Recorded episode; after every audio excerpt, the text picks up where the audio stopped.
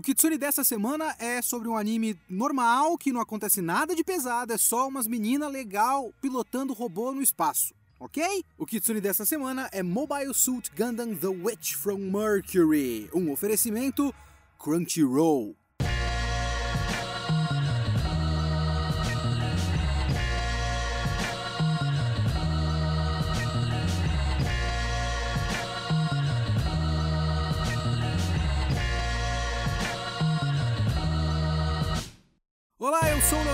Kitsune e o Kitsune da Semana é o meu podcast semanal para eu falar do que eu quiser, do jeito que eu quiser. A ideia aqui é que toda semana tem uma review diferente que pode ser de qualquer coisa: anime, cinema, videogame, literatura, séries. Eu vi, eu li, eu quero falar, então é aqui que eu vou falar. Você pode comentar esse podcast mandando um e-mail para mim, para leokitsune@gmail.com ou não se esqueça na descrição deste vídeo está a nossa campanha no Catarse catarse.me barra kitsune underline da underline semana. Você pode ajudar a gente a manter o projeto vivo e a fazer desse projeto o meu ganha-pão, a minha vida, colaborando com o podcast lá no Catarse e também entrando para o nosso servidor do Discord e fazendo comentários que podem ser lidos aqui no episódio, ok? Vambora!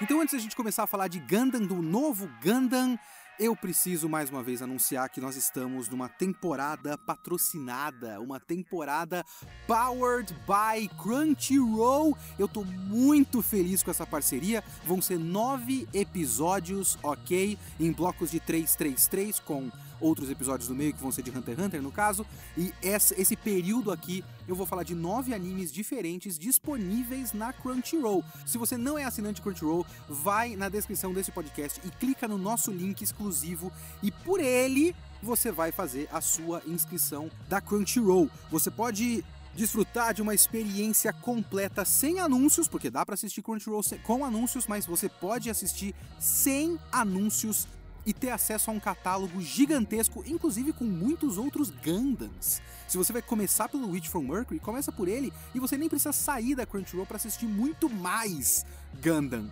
E claro, com muito anime em transmissão simultânea com o Japão, vários deles dublados também, tá rolando muita, muita, muita dublagem pela Crunchyroll por apenas 15 reais, amigo. É um serviço de streaming muito barato para um catálogo tão grande, tão diversificado e tão bom. E tem também a opção Mega Fan, que é a que eu uso, porque você pode usar também o offline viewing. Você pode baixar episódios de anime e assistir offline onde você estiver. Eu assisto muito anime no metrô pela Crunchyroll, pelo offline viewing, ajuda muito. Mais uma vez, descrição deste podcast tem um link dedicado, se você quiser dar uma força para o podcast Kitsune da semana, dá um cliquezinho lá. Eu estou, inclusive, pedindo para todo mundo que ouve isso aqui, vai na descrição do podcast, você pode clicar ali no Spotify e tudo mais, e você tem o link dedicado para a Crunchyroll.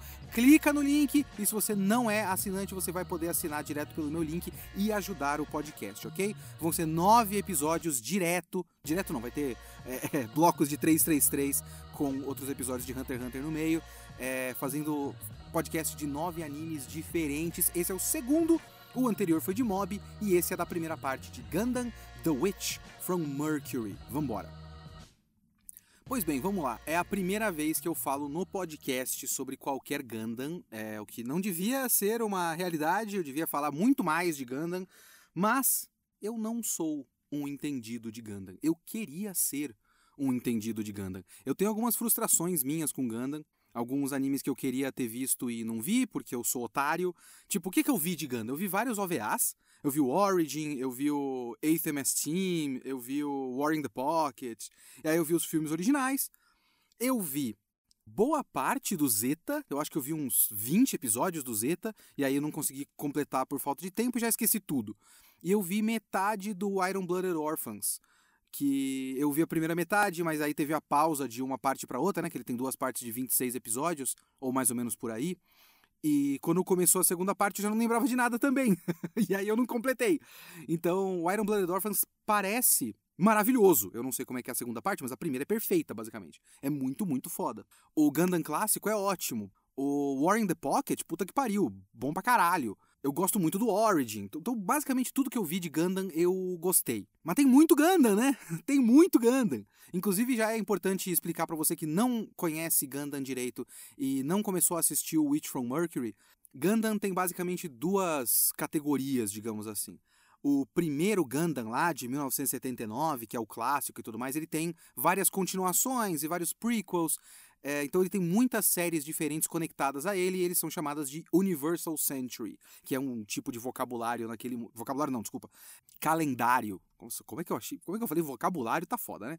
Mas é o calendário daquele universo lá, que é o Universal Century. Ele se passa no ano 79 do Universal Century, etc, etc. O primeiro, né?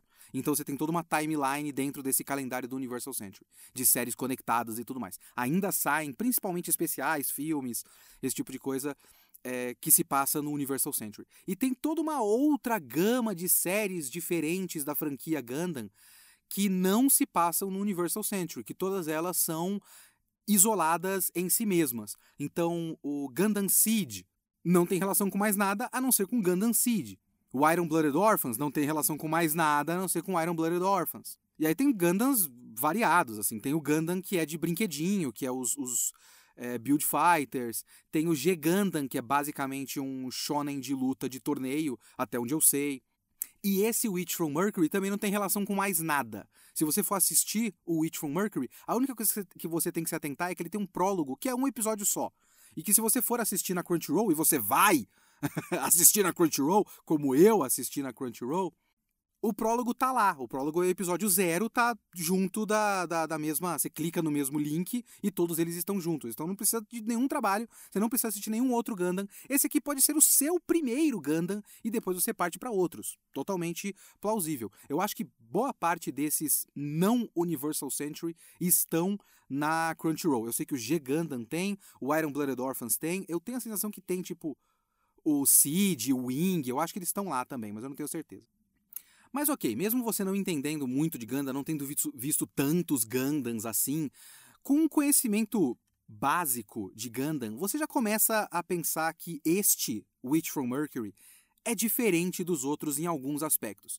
Ele é o primeiro Gundam de televisão em tempos, né? Porque tem vários especiais, coisa para internet, cinema, e esse é o primeiro desde o Iron Blooded Orphans, então é pelo menos uns 8, 10 anos, eu não lembro muito bem mas é um bom tempo que não sai um Gundam de televisão. E é o primeiro Gundam de televisão com personagem principal feminina. Em algum outro spin-off eu acho que tem, alguma coisa para especial, internet e tudo mais, mas de televisão, série principal, é o primeiro que tem uma personagem feminina como protagonista, a tal Bruxa de Mercúrio. E ele é um anime de escolinha. Até certo ponto, ele é um anime de escolinha. Ele é uma escolinha de pilotos de Gundam no espaço.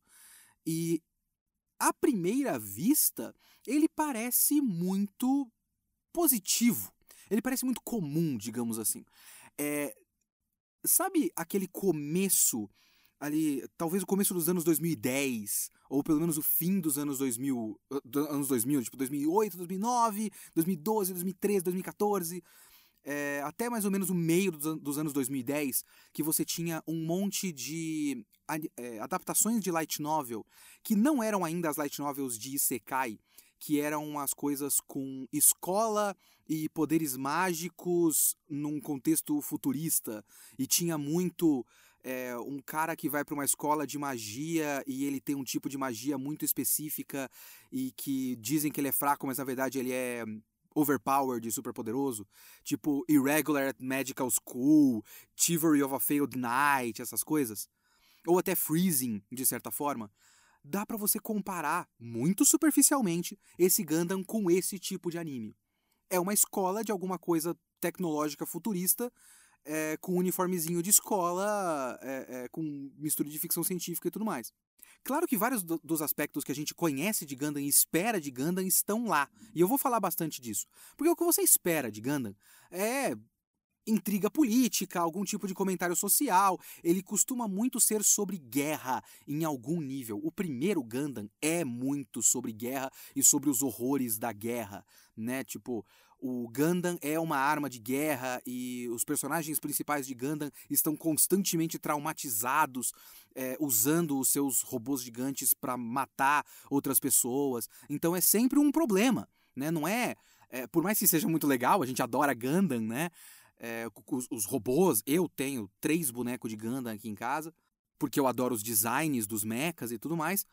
Parte da intenção do Gundam é que você veja aquilo como tá, é horrível, tudo isso que eles estão fazendo é horrível tem tomadas específicas do cockpit dos pilotos que estão morrendo e explodindo eles enquanto eles gritam mamãe e morrem e viram uma, uma mancha de sangue ou nada porque estão vaporizados no espaço, sabe? É, é feito para isso. E esse não é um Gundam que fala sobre guerra, basicamente. Ele tem a sua intriga política, mas não é exatamente do jeito que a gente está acostumado. E é muito criancinha. Sabe, dá para você olhar para esse Gundam e ficar com preguiça, porque ele parece adolescente demais. Tá certo que basicamente todos os protagonistas de Gundam são adolescentes pilotando robôs gigantes. O primeiro Gundam, um dos pontos é esse. Tipo, a tropa da White Base é toda de pessoas jovens, porque todos os oficiais mais velhos morreram no ataque que abre o anime. E, tipo, não só o líder, que é o Bright, é jovem demais para ser o líder de, de de tropa, né, líder daquela embarcação da White Base, como o Amuro Ray é muito jovem para estar tá pilotando, ele não devia estar pilotando, mas eles são obrigados a pilotar e tudo mais. Tudo bem, sempre teve adolescente pilotando e sempre teve adolescente pilotando robô gigante em animes no geral. Mas Gundam sempre foi uma série mais adulta e essa parece uma série meio adolescente para infantil, não exatamente infantil, mas mais adolescente eu conheço, eu tenho um amigo que gosta de Gundam e tudo mais, e que ficou com preguiça desse. Viu o prólogo, beleza, mas quando começou o anime falou, porra, será? E eu acho que ele não seguiu em frente depois de dois episódios, ou depois de um episódio. Ele já achou bobinho demais. E eu entendo. Só que tem o prólogo. Então vamos a uma sinopse e vocês vão entender o que eu quero dizer. A história principal do Gundam é a história de uma menina chamada Suleta, Suleta Mercury. Ela vem de Mercúrio e tem Mercury no nome, o que pode ser bobo, mas na verdade pode ser evidência de outras coisas. A gente fala disso depois. E ela vai para agora eu não lembro os nomes das coisas, mas eu acho que é Asticácia, que é uma academia de pilotos de Gundam e outras funções relacionadas a Gundam, né? E ela conhece uma menina chamada Miorini. Essa Miorini, ela é filha do presidente da porra toda que é o Delin. E ela não gosta do pai, ela não gosta do fato de o pai meio que usar ela como joguete político, e ela não gosta de ser um prêmio. Porque tem todo uma, um sistema lá na academia de pilotos de Gundam, e obviamente se você está é, estudando para ser um piloto de robô gigante, tem toda uma coisa nesse anime que é muito parecido com você ser, sei lá, é, você tá numa academia de polo ou de equitação tem uma chance muito baixa de você ser aluno de equitação e não ser podre de rico. Então, existe uma estratificação social ali, né? Existem elites e pessoas abaixo dessa elite, castas diferentes. E os caras no topo dessas elites são três moleques que são filhos dos maiores acionistas da empresa principal dessa academia de pilotos de Gundam. E a Miorini, ela é meio que um troféu quem vence duelos de robô gigante fica com o título de holder. E quando você é o holder, você é o noivo da Miorini. Então existe toda uma disputa dos caras que são o, o, os presidentes dessas pri principais é, ramificações da empresa principal, querendo que os filhos deles sejam o holder, porque aí você tá, tipo, você casou para dentro da família principal. É muito próximo, se você pensar, de uma estrutura meio Game of Thrones da vida, ou estrutura de família real, medieval e tudo mais, de você casar na, nas, nas casas na, mais fortes, né? Você, tipo, ah, a nossa casa é uma casa média, mas se eu conseguir fazer com o que o nosso suzerano case com a minha filha, agora eu vou fazer parte da casa do suzerano, não vou ser mais um vassalo. É isso que eles querem fazer, basicamente. E eis que a Miorini chega com o seu Gundam e vence o cara principal numa série de é, mal entendidos ali, ela acaba entrando numa, num, num, duelo, e acaba que ela, logo no começo da série, vira noiva da Miorini.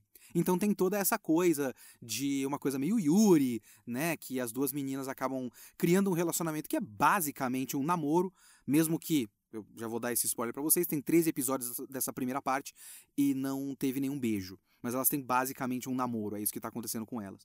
E elas ficam se chamando de noivo e noiva o tempo todo. Mesmo que a relação vá e volte, elas têm essa relação. E todo, fica, todo mundo fica muito puto, que tipo, quem é essa menina? Essa menina não é ninguém.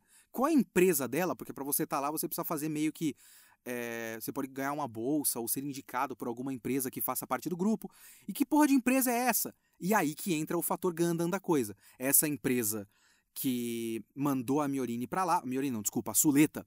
Eu, talvez eu esteja falando Miorini várias vezes aqui. A Suleta foi mandada para lá com o seu Gundam que chama Aerial, que inclusive no começo eles não chamam de Gundam Aerial, mas enfim, é o, é o Gundam Aerial dela, ou só Aerial é uma empresa que tem laços no passado com um evento que acontece no prólogo.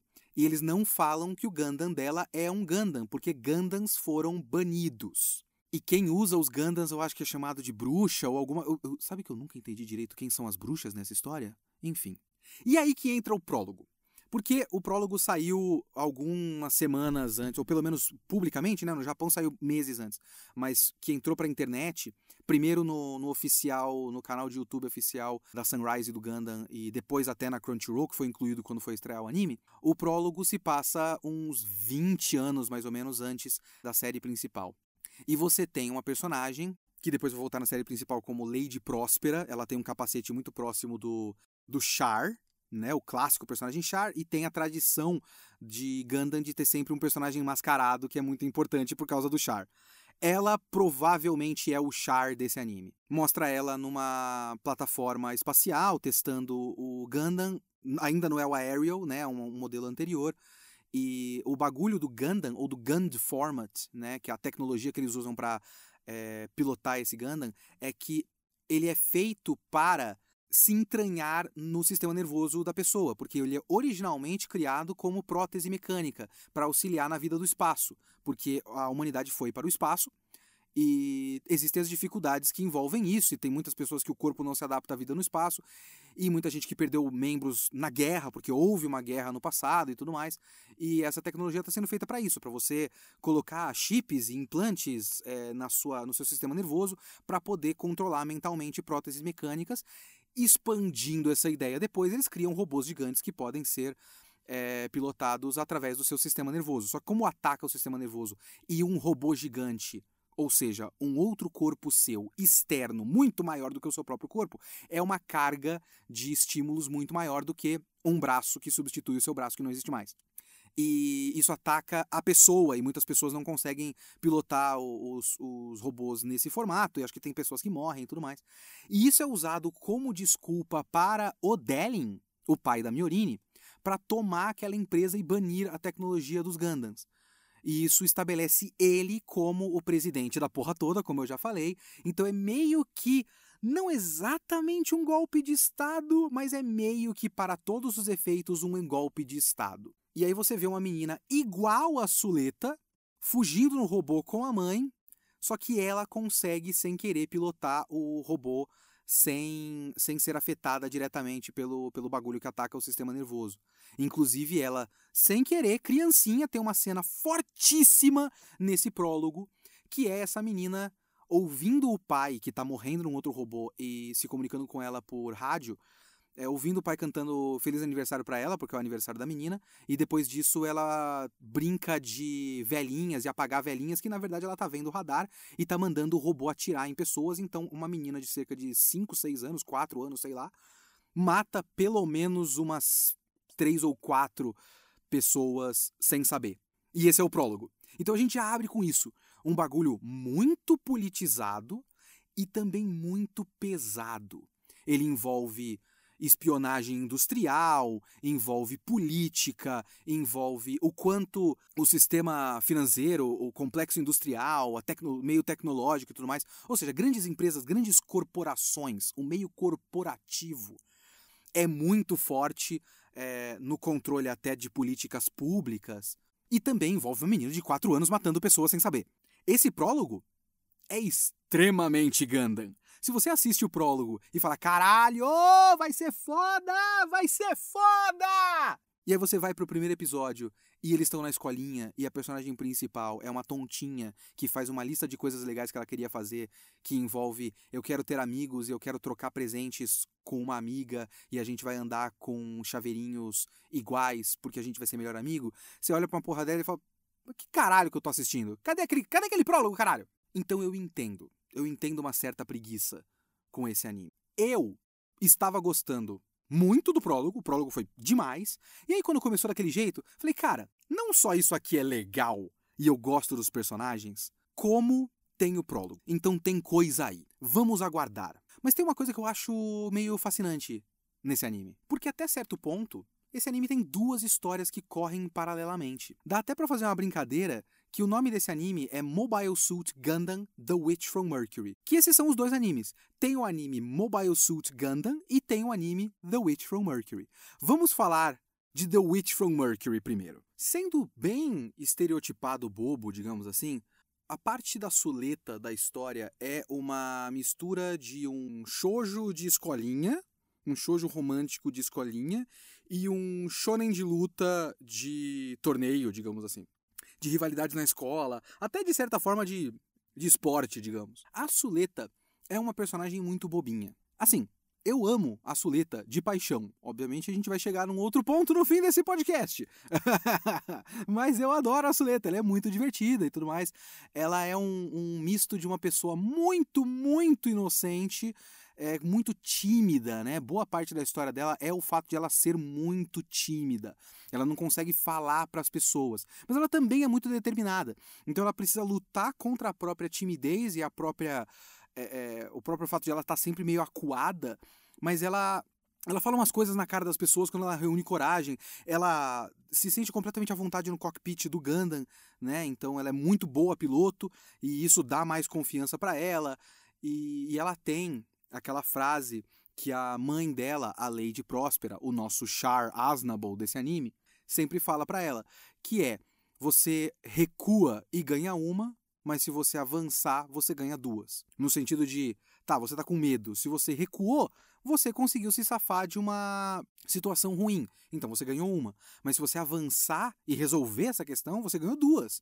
Você resolveu a situação e ainda ganhou o, a coragem ou qualquer outra coisa que você possa é, relacionar com o fato de você ganhou duas naquela situação, avançando. Então ela sempre lembra disso, que é uma frase motivacional até bastante interessante, bonita e tal. Então tem todos esses, esses fatores, certo? E junta isso com o fato de que ela entra nesse relacionamento com a, a Miorini. E a Miorini é quase o oposto dela.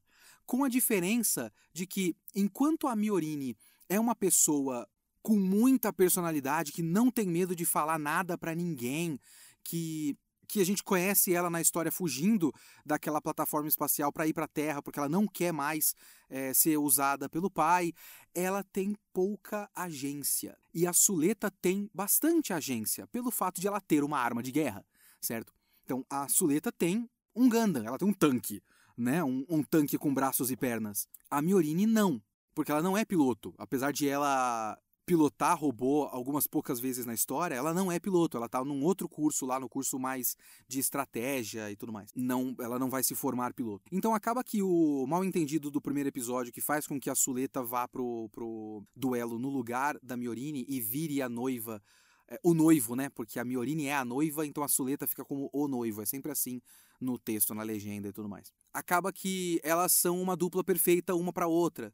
E a história desse relacionamento é uma das espinhas dorsais desse anime. E a história desse relacionamento funciona muito bem. Funciona muito bem porque ele não só funciona na camada é, política, digamos assim, e também na camada de uma coisa muito interessante que vai sendo construído para ter um twist no final dessa primeira parte. Lembrando que teve uma primeira parte de 13 episódios e depois vai ser completado com outra parte, suponho eu que também de 13 episódios, eu acho que fica nisso, deve ficar com 26. Nessa primeira parte tem um twist no último episódio que o relacionamento delas é muito importante, é uma chave desse twist. Mas ele também funciona nesse aspecto bonitinho. É de fato um relacionamento bonitinho. E um relacionamento adolescente. Um relacionamento romântico adolescente. Que está sujeito a todas as coisas que acontecem num relacionamento romântico adolescente. O, o vai e volta, sabe? O fato de a Suleta ser assim, eu vou colocar nesses termos. A Suleta ser claramente apaixonada pela Miorini e querer muito que a Miorini também retribua isso. Porque é claro que tem o lado de ela querer fazer coisas de escola, né? Que ela tem uma lista de coisas que ela quer fazer na escola, que eu já citei e tudo mais. E a Miorini se encaixa em várias coisas dessa lista. Então tem isso, tem o fato de ela quer ter amigos. Então, se você colocar na, na, na, história disfarçando um pouco, ela só quer ser uma ótima amiga da Miorini. Elas são apenas boas amigas. Primas, quase. Mas esse relacionamento vai vai flutuando, né? O, a, a, Suleta quer muito isso e a Miorini quer mais independência. Mas uma, uma vai meio que se acostumando com a outra e tudo mais. No, acredito eu, penúltimo episódio, que inclusive eu falei que tem três, mas são doze. Doze, doze. No penúltimo episódio, rola até uma DR. É uma das melhores cenas desse anime inteiro. A DR que rola entre ela, entre as duas na, no episódio, no penúltimo episódio. É importantíssimo que elas tenham essa DR, é importantíssimo que elas tenham essa DR no penúltimo episódio. E é uma ótima cena, ponto, assim. É uma cena muito bem animada, tipo, elas correm uma atrás da outra, só que em gravidade zero, porque elas estão numa plataforma no espaço. Então a Miorini vai voando e saltando na gravidade zero para elas discutirem a relação e tudo mais. Tem até um aspecto dessa história que eu acho metalinguisticamente muito interessante, muito inteligente que é um negócio de a gente ficar o tempo todo, nós assistindo, né? A gente fica se perguntando se isso vai ser queerbait ou não. Se você não sabe o que é queerbait, no caso, é histórias que ficam provocando o público, é, ameaçando um relacionamento gay de acontecer e ele nunca acontece. Fazendo com que personagens pareçam muito gays e muito afins uns dos outros, mas nada acontece no final. E a gente fica esse tempo todo nisso no Ganda, né? Nesse Witch from Mercury. Vai ser só queerbait? Elas vão efetivamente namorar? Vai rolar um beijo? Não, não rola um beijo. Mas o fato de ser um queerbait é interessante porque até a história usa isso. Eu vejo dessa maneira. Tem um certo ponto em que a Suleta tem um diálogo com a Miorini, porque começa a colocar. Outras pessoas começam a colocar umas caraminholas na cabeça dela, e ela começa a perceber que, não, peraí, será que a Miorini gosta de mim? Ou a Miorini está apenas me usando para poder ter um noivo fixo que não é nenhum dos outros aproveitadores e não ter que ficar aturando esse tipo de coisa? Porque ela não quer casar com nenhum dos outros caras. São três caras principais de três é, empresas do grupo que querem casar para dentro da família do Delling, né? E ela não quer lidar com esses caras, não gosta desses caras. Então, de certa forma, é uma boa fuga, né? Ela já tem um noivo. É a Suleta, ela tá aqui. E a Soleta comecei, caralho, será que. E aí? Ela gosta de verdade de mim? Porque eu gosto de verdade dela. Mas de repente é uma via de, de mão única e não uma via de mão dupla. Então, essa discussão de será que a gente é gay mesmo existe até na história.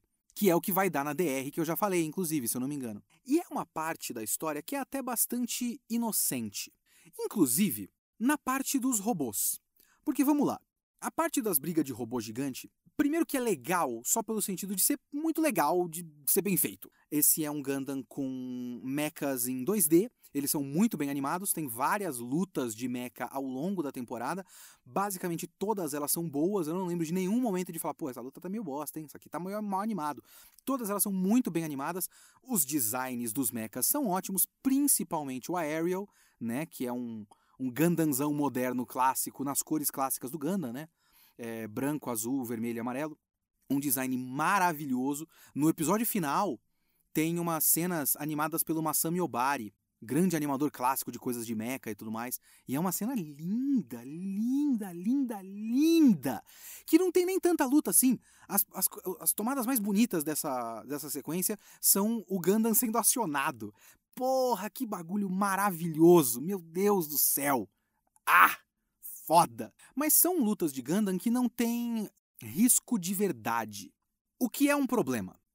A escolha dessa história de ficar boa parte dela numa escolinha, e essa escolinha tem duelos, que tem coisas ali que estão em risco, mas não é uma guerra, não é risco de morte, não é coisa séria de verdade, é picuinha corporativa que envolve adolescentes são lutas legais, mas depois você fica pensando que, cara, não é uma luta de verdade, né? O, quem tá lutando ali tem sentimentos reais, tem coisas que estão em jogo, é, que são reais para eles, mas não tem tanto peso quanto se fosse uma briga que é de vida ou morte. E acaba ficando meio repetitivo. A primeira metade é muito mais forte nisso. É só uma sequência de duelos. Uns caras ficam com raiva, eles desafiam a Suleta e a Suleta dá uma suletada neles e eles se fodem.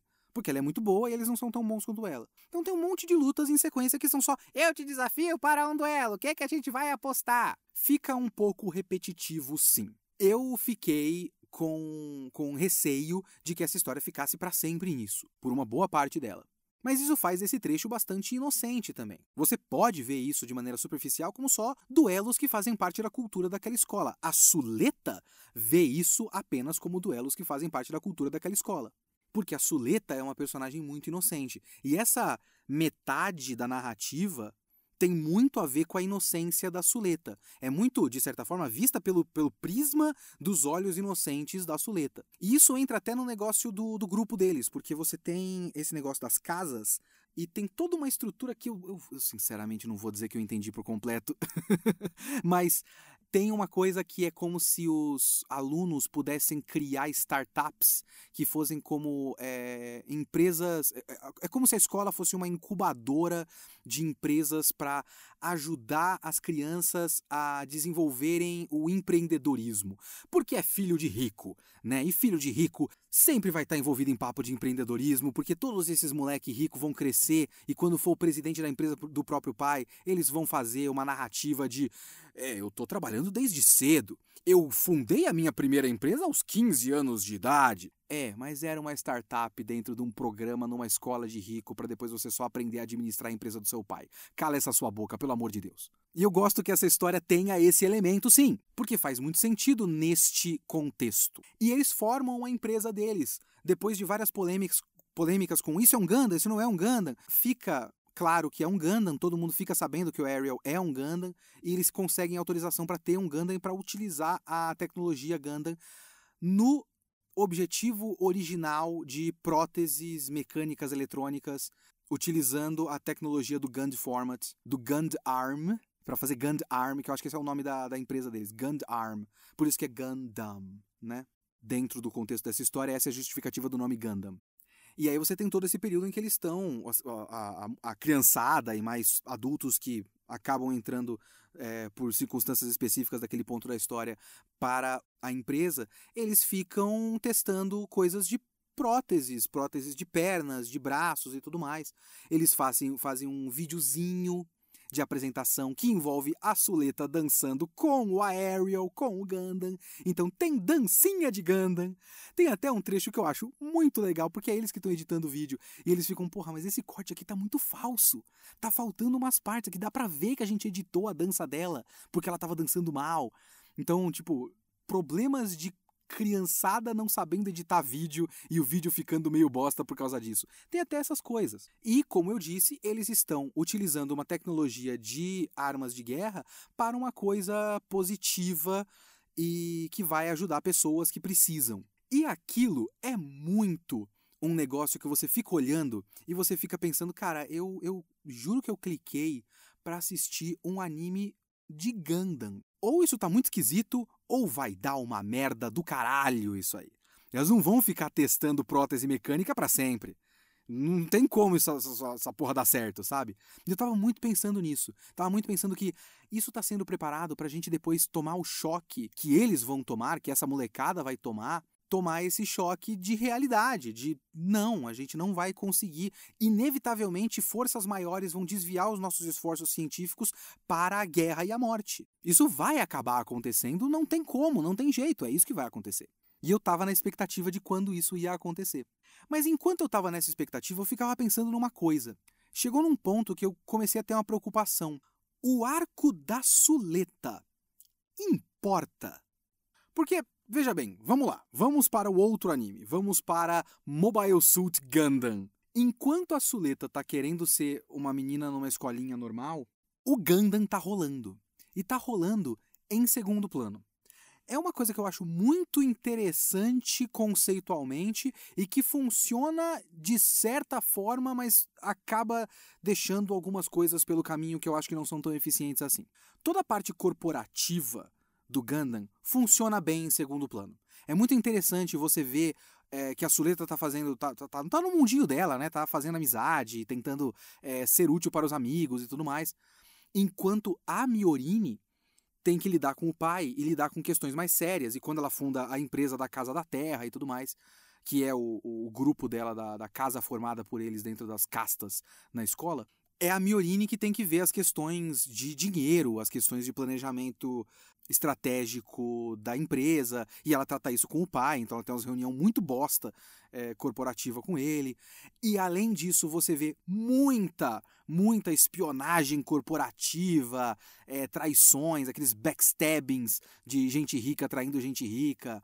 É, o cara da casa Geturk, Geturk, que quer matar o Delling e, o outro cara de uma outra casa que tem não sei o que, não sei o que lá. Essas coisas estão muito fortes ali. Isso você vai vendo, isso você vai vendo que tem importância. Você tem um, uma primeira casa proeminente, que é a casa dos Geturk, que tem um dos moleques principais, que é o Guel, o Guel Geturk, que é também usado pelo pai, tem uma, uma relação paralela com a Miorini muito interessante, porque os dois basicamente se sentem da mesma forma. Só que o Guel, ele expressa isso de uma forma muito mais masculinizada, no sentido de masculinidade tóxica até. E ele vai cada vez mais sendo até, digamos, emasculado pela história, porque ela vai, ele vai perdendo. Acho que ele perde três duelos seguidos e, e é só ridicularizado pela história. Esse é o primeiro cara, o primeiro sinal da história de algum personagem sendo usado para tentar se infiltrar e tentar é, fazer parte da, da casa principal, da casa Delin, né? Para controlar a, o grupo inteiro, o grupo Benerit. Depois você tem um outro moleque que envolve questões de clonagem até, e é muito Rei Ayanami no Evangelion, é porque o, a gente conhece um moleque falso e esse moleque morre, é eliminado na verdade, e o moleque verdadeiro substitui ele de novo, porque o moleque verdadeiro estava em outro lugar. Toda a relação que a Miorini, que a Suleta, cacete, que a Suleta é, criou com o cara vai embora porque o cara de verdade não tem aquelas lembranças, né? Muito parecido com a, com a Ray no Evangelho. Mas principalmente você tem um outro moleque chamado Shadik, que é de uma outra casa e é um cara adotado pelo cabeça dessa outra casa e dessa outra empresa, né, desse braço do grupo Benerit, que a gente vai conhecendo aos poucos na história. Ele não parece um cara tão envolvido com isso, até que, na verdade, ele meio que se prova o vilão mas não exatamente o vilão, porque ele vê tudo isso e ele quer acabar com tudo isso. E acabar com tudo isso envolve matar o, o, o pai da Miorini, é, é, matar outras pessoas de outros, outros grupos empresariais também. Então, todas essas coisas de conspirações corporativas, conspirações empresariais, é uma coisa que vai sendo estabelecida de forma muito clara pelo menos para quem consegue acompanhar. Eu tenho certa dificuldade de acompanhar essas coisas, sabe que envolve muitos nomes diferentes. Ah, tem esse cara desse grupo tal que tem relação com esse grupo tal e ele quer tal coisa, porém tem outro. Essas coisas me complicam um pouco a cabeça. E você precisa ter uma cabeça boa para esse tipo de coisa para assistir esse Gundam e qualquer Gundam no geral. Agora, uma coisa que eu acho que não é tão bem estabelecida assim, porque por mais que a gente veja acontecendo, eu não acho que tem tanta função ainda nesta primeira parte teve pouca função, teve só discurso e não exatamente função na história, é a questão do abismo social, da estratificação social, principalmente da queda, na quebra da distância social entre os terráqueos e os espacianos.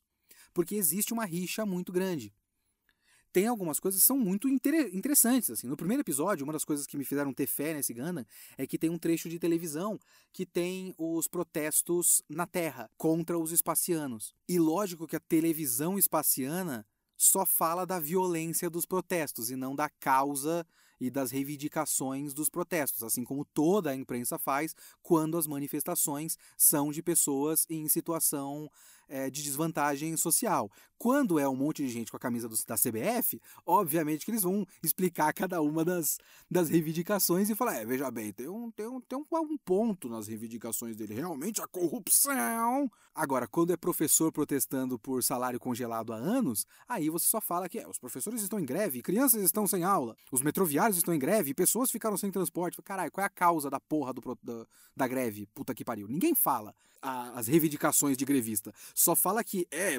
ruim quando eles param porque as pessoas ficam sem os seus serviços. Então, esse bagulho está lá nesse Gundam, e é interessante que esteja, né? Porque está construindo, ele tem o, o world building desse Gundam, tem a ver com essa quebra social. Tem personagens terráqueos na academia da, dos, de piloto de Gundam, tem principalmente uma personagem chamada Chuchu, que é simplesmente sensacional. Eu amo a Chuchu. Ela mete um socão numa mina num episódio e é uma cena maravilhosa. E ela é uma pessoa com muita raiva de espaciano. Ela é da Terra, aquele grupo de, de amigos da Soleta, porque a Soleta veio de Mercúrio. A Miorine é filha do dono. Mas o resto do grupo deles é o pessoal da Terra. E eles se juntam com esse pessoal da Terra e formam a Casa da Terra. E ela odeia espaciano. Ela é muito esse espaciano, filho da puta, gente snob do caralho. Ela é muito esse espírito. É muito da hora. É muito odeio gente rica. O que eu entendo. Mas eu acho que fica meio que nisso de certa forma, se você parar para pensar, eu sempre fiquei pensando nisso enquanto eu assistia, que os duelos são um desperdício do caralho de dinheiro. Não faz sentido. Eles, tipo, cada robô com certeza é milhões e milhões e milhões de dinheiros. Não sei qual é o nome do dinheiro naquele universo, sinceramente. Mas cada robô é milhões e milhões de, de investimento militar. E aí os, a molecada usa em duelo é, que podiam fazer num simulador mas eles usam os robôs de verdade e quebram o robô, corta braço fora. Até... É tipo, você tá gastando milhões e milhões em dinheiro e depois você tem que gastar milhões e milhões em dinheiro na manutenção de um bagulho que é só inútil. Porque nem todo duelo é diretamente para chegar a ser o noivo da Miorine. Tem outros duelos, ou pelo menos fica claro na história, a gente não vê esses outros duelos, mas existe a cultura dos duelos. Então tem um monte de gente desperdiçando muito dinheiro, o que é estúpido, mas também denota a, o distanciamento desse povo espaciano da realidade. Porque enquanto a gente vê pincelado aqui e ali que o pessoal da Terra está em condições muito precárias, que a Terra foi basicamente abandonada e que gente rica está no espaço e foda-se, então você começa a ligar os pontos e pensar, porra, esse pessoal está desperdiçando dinheiro e isso é uma, uma coisa muito errada, sendo que eles podiam estar tá usando esse dinheiro para, sabe, não fazer as pessoas da Terra passarem fome, mas eles não estão nem aí para isso. Mas é muito sutil. Claro que ao fim da temporada a gente vê um grupo de personagens da Terra, e eles são importantes no fechamento da temporada e muito provavelmente na segunda parte o núcleo da Terra deve ser mais importante. Mas a questão social me parece importante demais para ficar tão em segundo plano assim. Essa é uma parte que eu acho mais fraca dessa história. Eu gostaria de um pouco mais que o anime se debruçasse sobre a Terra e sobre as diferenças sociais. Eu acho que daria uma outra camada é, de aprofundamento nos temas que essa história está tá tratando. Mas é interessante que neste Gundam as intrigas não sejam militares, não sejam governamentais, porque a gente está muito acostumado com essa coisa mais militarizada do, do Gundam, né? Mas esse é um Gundam em que toda a política acontece corporativamente. Acontece entre grandes corporações. Porque, de certa forma, nós, nós estamos num sistema econômico, social, governamental que grandes corporações controlam tudo, né? Controlam vários aspectos da nossa vida e estão entranhadas no governo tanto no macro quanto no micro. Aqui no estado de São Paulo, a gente aqui em São Paulo elegeu Pior, um dos piores seres humanos vivos depois do Bolsonaro, e o filho da puta colocou um maluco na Secretaria de Educação, que é dono, se eu não me engano, da Multilaser, e aí fez um contrato com a Multilaser. Ah, que bacana, hein? Quem é que se beneficia desse contrato com as escolas? O dono da Multilaser? Quem é o cara da Secretaria de Educação? O dono da Multilaser? Ah, que coincidência, não? Essa, esse é o tipo de coisa que, que acontece muito hoje em dia e a gente não vê no Witch from Mercury, não vê governo. Eu não me lembro de ver nada que denote realmente governo. É um monte de corporações comandando, inclusive, a tecnologia de guerra. São armas de guerra, na mão da iniciativa privada. É um bagulho muito preocupante. E por isso que eu gostaria que a malha social desse mundo fosse um pouco melhor explorada, que saísse da escola e das três ou quatro pessoas importantes das empresas que estão financiando essa escola e esse sistema. Eu queria que saísse um pouco disso e a gente entendesse as consequências reais desse núcleo, dessa bolha de gente rica que basicamente conduziu a história toda. Mas de qualquer forma continua uma coisa muito interessante e também é muito interessante o fato de ser uma coisa dividida. Porque como eu falei, como eu deixei no ar agora há pouco, o arco da Suleta importa num certo ponto eu achei que não, porque o arco da Miorini é muito forte e é muito proeminente na história e é o que efetivamente conduz a história. São as decisões da Miorini que fazem com que basicamente tudo aconteça. A Suleta vai meio que sendo conduzida por isso pelo desejo dela de estar com a Miorini e de estar com essas pessoas. Mas é a Miorini que funda a empresa, que protesta em nome do Gandhi Format e tudo mais, que peita o próprio pai, é a Miorini que, quando ela não está de fato agindo, ela acaba sendo pivô de coisas que acontecem por conta do sistema dos duelos e dos holders, e o quanto ela é importante para todo mundo que quer tomar o poder no grupo Benerite. E o fato de ela estar conseguindo se emancipar do pai, de fazer uma coisa própria, de não depender do sistema dos noivos, de ela ter começado a história fugindo para a Terra, mas depois decidido que vai ficar e não precisa mais fugir para a Terra são as decisões da Miorini que fazem a história efetivamente acontecer. E a Suleta vai sendo levada. E eu fiquei olhando para isso e falando, caralho, né? Quando é que vai importar o arco da Suleta? E principalmente quando esses dois animes vão se encontrar? Porque eu tava, para mim, o que, que eu ficava achando enquanto eu assistia? Alguma hora essa história tem que sair da escola. Alguma hora tem que dar uma merda, começar uma guerra. É, elas, o pessoal vai ver que não dá para usar essa tecnologia só para coisas boas, eles vão aproveitar essa tecnologia para guerra, então elas vão ter que pilotar Gundams para matar pessoas efetivamente. Isso vai acontecer alguma hora. Como isso vai acontecer? E aí, meio que tudo isso acontece de uma maneira que eu não esperava no último episódio dessa parte. Eu vou abrir aqui para um período de spoilers, se você não viu o final do Gundam ou não viu Gundam nenhum. Spoilers, a partir desse ponto, volte daqui a pouco, no tempo que eu vou falar agora, para a conclusão deste podcast. Pula para 54 minutos e 38 segundos. O último episódio dessa primeira parte do Gundam Witch from Mercury é um bagulho de gênio. É um bagulho muito inteligente, muito foda. Primeiro pra começo de conversa foi muito divertido, é o que eu falei, né? Teve várias lutas de Gundam no último episódio, trechos animados pelo Masami Obari, animação de, de robô gigante 2D linda pra caralho. Então tem isso. E aí tem várias mortes trágicas a la Gundam, né? O Guel Geturk, o coitado do Guel Geturk mata o próprio pai, numa cena muito parecida com pelo menos umas duas cenas do Zeta Gundam, que o personagem principal acho que acaba matando o pai sem querer, e aí ele vê a mãe sendo morta na frente dele no campo de batalha. Uns bagulhos super trágicos, assim. E o Guel Getur que acaba passando por uma coisa muito parecida. Só que tem um, um trecho que é um bagulho muito genial. Tem uma, uma, uma, das cenas mais fodas que eu, que eu já vi, assim.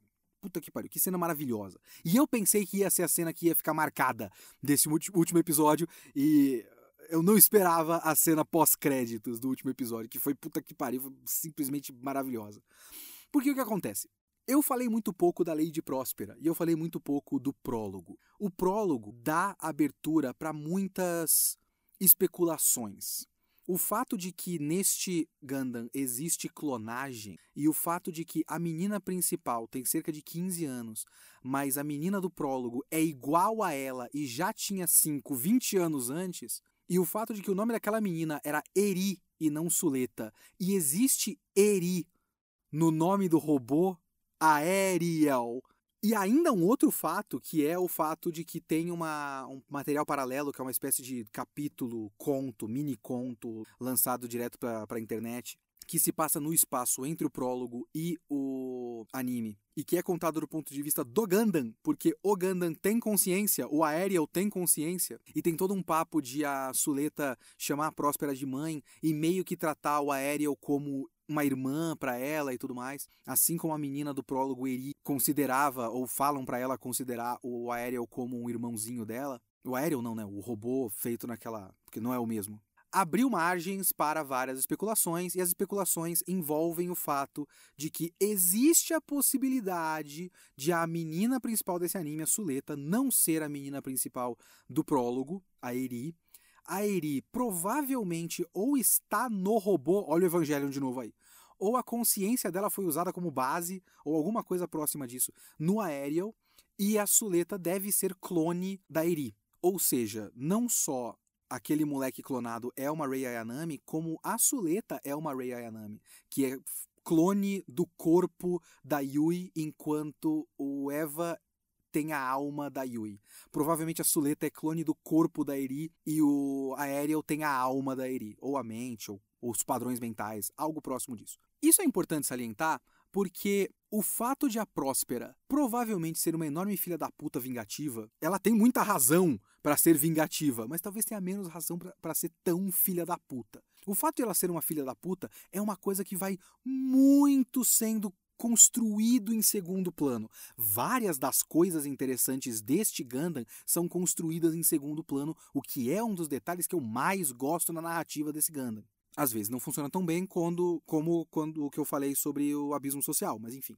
Enquanto a Suleta achava que, num certo instante, né, ela achava que a Miorini estava usando ela, na verdade era a Próspera que estava usando ela. É importante, num primeiro nível, que a Suleta seja inocente, seja mais bobinha, não só pra gente ser pego no contrapé pelo que acontece nesse episódio, né? Pelo, e, e, também o processo de descoberta da história real desse Gundam, passar pelo fato de que a gente está vendo as coisas pelos, pelos olhos dela, então as coisas são bem menos complicadas num certo nível, e na verdade elas são muito complicadas, mas é só a Soleta que não está vendo, então é importante que a Soleta seja mais bobinha e tudo mais.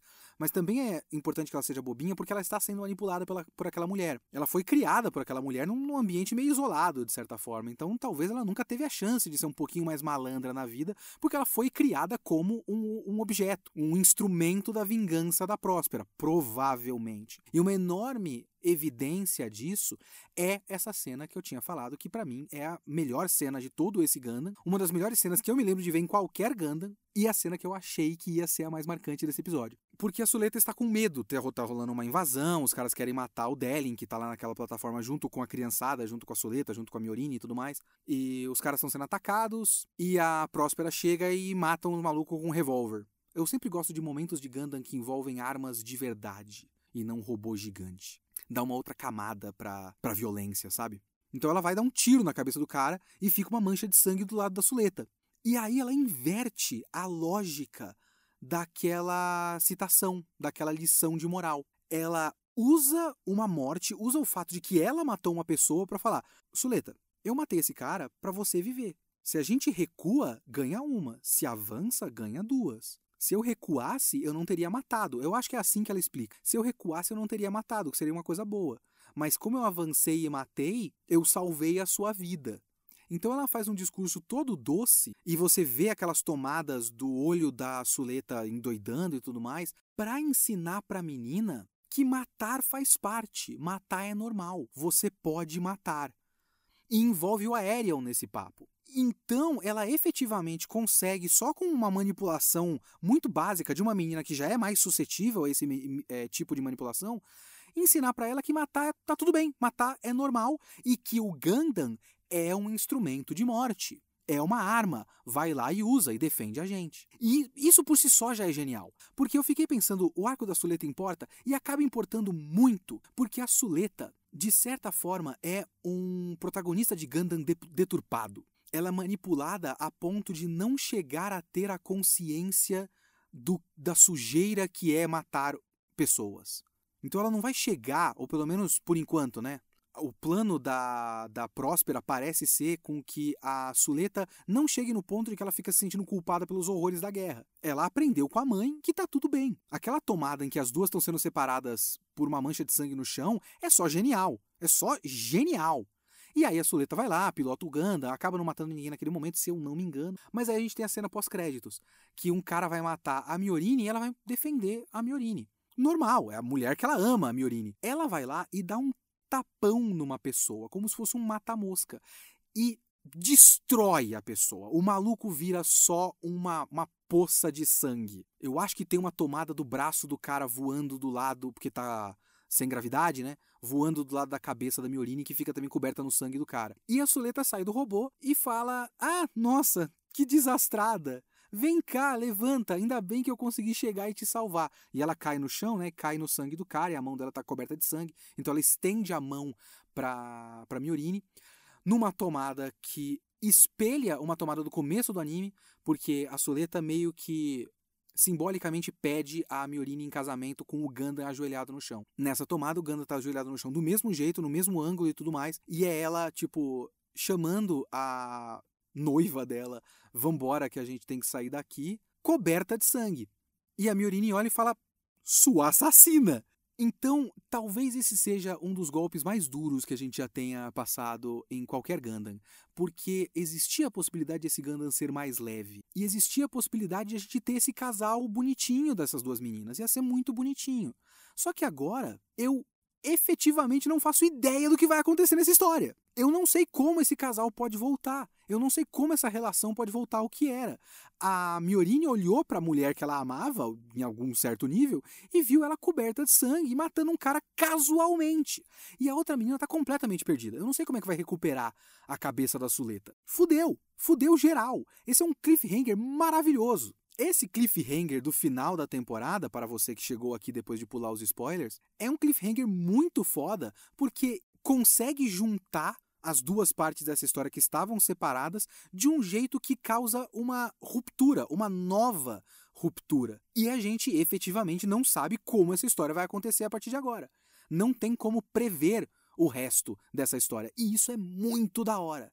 Eu gosto demais desse final da primeira parte do Gundam. Eu recomendo esse Gundam demais.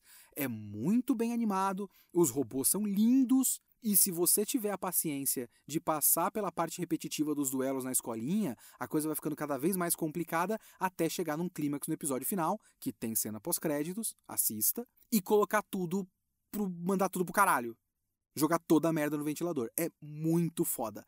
Esse Gundam, eu já estava esperando que fosse bom, mas ele foi muito melhor do que eu esperava. Muito melhor. E eu preciso assistir mais Gundam, cara. Gundam, Gundam, Gundam. Quantas vezes eu falei Gundam nesse podcast, hein? Conta pra mim, manda por e-mail. leokitsune.gmail.com Vamos para os e-mails e comentários do podcast da semana passada sobre Mob Psycho 100, temporada 3, o final. Eu vou começar aqui lendo um comentário que está no Discord do Catarse, catarse.me barra kitsune underline da underline semana, está na descrição deste podcast. Cliquem, apoiem, ajudem o podcast a continuar existindo. O comentário é do Maxo. Ele fala o seguinte: No último episódio de Mob eu estava chorando do início ao fim. Os detalhes da cena do Hagen correndo, tocando a primeira abertura, o que eu esqueci de comentar, mas é uma cena que é uma covardia do caralho, hein? A conversa, as consequências, foi tudo incrível e a festa de aniversário surpresa do Hagen foi o tiro final. A volta do Covinhas no primeiro momento eu fiquei meio what the fuck, mas eu já nem pensava direito só queria que as coisas se resolvessem. Eu não tenho muito o que acrescentar além do que foi dito no podcast, mas queria compartilhar a experiência que todos deveriam passar, que é mob, de fato, é uma experiência, né? É, eu também fiquei, sabe que quando o Covinhas voltou, eu fiquei tipo, ah, tá, mas é, é bom, é bom, é interessante, eu gosto, sim. E aí ele até colocou aqui um, um, um print de um comentário que ele fez no dia do episódio final, que foi: queria deixar registrada a minha indignação. Acabei de ver o episódio final de Mob, simplesmente lindo, chorei horrores quase todo o episódio. Acabou, pensei, vou ver um episódio de Kamen Rider para ir dormir menos pior. E é um episódio que a porra de um robô da hora morre. Estou chorando de novo o coitado do Maxo se fudeu. Agora um e-mail aqui do Glauco Castilho. Também gostei muito do fim de Mob, especialmente da interação entre ele e o Reiken, mas uma coisa não me desceu direito. Após toda a jornada das três temporadas, ele finalmente parou de rejeitar os seus poderes psíquicos. Ele os usava quando criança, mas parou após bater a cabeça e perder o controle. E como você bem disse, temos até uma placa brilhante dizendo Shigeo 100%, simbolizando que ele voltou a ser completo, aceitando sua existência como um todo. Lindo. Exceto que as cenas finais mostram que ele ainda não utiliza os poderes tem um gato preso num poste e ele o escala em vez de usar um, um aceno de mão. O que meio que deixa uma mensagem confusa. Então ele se, ele, ele se aceitou, mas ainda não usa os poderes? Mas ele só não usava por medo de perder o controle e que ele fosse definido apenas pelos poderes. Enfim, um pequeno soluço, mas que não pode impedir essa obra de ir para a história abração. É que ele não precisa exatamente usar o poder o tempo todo para simbolizar, para mostrar que ele aceitou que tem os poderes. Mas eu entendo o que você quer dizer, porque aqui, ali seria um, um momento para ele usar e a história mostrar que, ó, agora ele tá usando. Ele tá usando normalmente, não tem problema nenhum ele usar. Mas também é num contexto em que tem uma pequena montagem ali no final que mostra o crescimento pessoal dele e mostra ele como, por exemplo, um dos líderes do clube de fomento corporal. E ele falando que antes ele desmaiava quando corria, agora ele não desmaia mais. Então mostra um pouco do crescimento dele para além dos poderes. Ele aceita esse outro lado dele, ele é o Shigeu 100%, mas ele continua sendo ele mesmo, né? E ele mesmo não é uma pessoa que depende dos poderes, ele quer o crescimento pessoal dele de outras formas. Eu acho que tem um pouco disso, mas tá, tudo bem, ficou um pouco confuso mesmo. Até eu tô aqui tendo problema para dar desculpas para o anime, então fica um pouco confuso.